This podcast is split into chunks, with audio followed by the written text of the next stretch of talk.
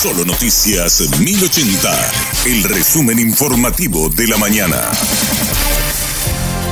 Hola, soy Susana Arevalo y te traigo el resumen informativo de la mañana. La Fiscalía General de la Nación de Colombia informó la captura de cinco presuntos implicados en el asesinato del fiscal Marcelo Pecci. Se trata de cuatro colombianos y un venezolano capturados en Medellín. Serían los autores materiales del crimen y serán procesados por homicidio agravado y portación ilegal de armas. Estas detenciones se dan luego de la visita del ministro del Interior de Colombia, Daniel Palacios, y del director de Policía General Jorge Luis Vargas a nuestro país. Los reportes preliminares señalan que la orden de asesinar al fiscal Pecci partió de una organización criminal que opera en Paraguay en alianza con un cártel que opera en Medellín. Los investigadores manejan el dato de que se pagó 120 mil dólares por el crimen. Escuchamos al fiscal general de Colombia, Francisco Barbosa Delgado. La Fiscalía General de la Nación, en el marco de la lucha contra la criminalidad que afecta la vida, integridad y seguridad, no solo de los colombianos, sino de todos los que se encuentran en nuestro territorio, informa que el día de hoy, mediante dos diligencias de allanamiento y registro realizadas por parte del Cuerpo Técnico de Investigación de la Fiscalía y de la Policía Nacional, fueron capturadas cinco personas en la ciudad de Medellín por su presunta participación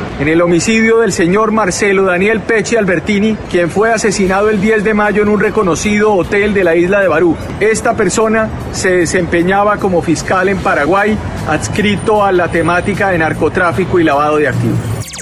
La Senad y el Ministerio Público realizaron hoy el operativo New Evolution. Realizaron al menos 14 procedimientos en Asunción, Luque, Mariano Roque Alonso, San Lorenzo y Lambaré. Este operativo se realiza tras varios meses de trabajo de inteligencia que logró identificar a los integrantes de una red de distribución de drogas sintéticas, semisintéticas y hongos alucinógenos. Fueron detenidas al menos 10 personas presuntamente involucradas en la comercialización de sustancias ilegales. Se desempeñaban como estudiantes universitarios, conductores de plataformas plataformas digitales de transporte y emprendedores. Serían de nacionalidad paraguaya, brasileña, argentina y colombiana, según los investigadores.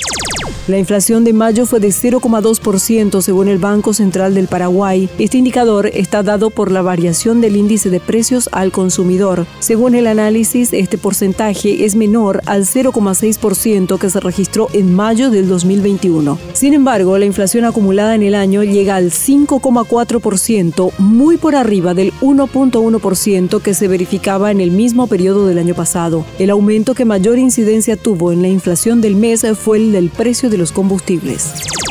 En Central no hay camas de terapia intensiva pediátricas disponibles. Los casos respiratorios afectan principalmente a niños de entre dos meses y cinco años. Así lo explicó el director de la undécima región sanitaria, doctor Roque Silva. 100% ocupadas. No hay camas en terapia intensiva pediátrica disponibles en Central. Prácticamente las que generamos, a decirle las que necesitamos hoy, son trasladadas al sector privado mediante amparos judiciales.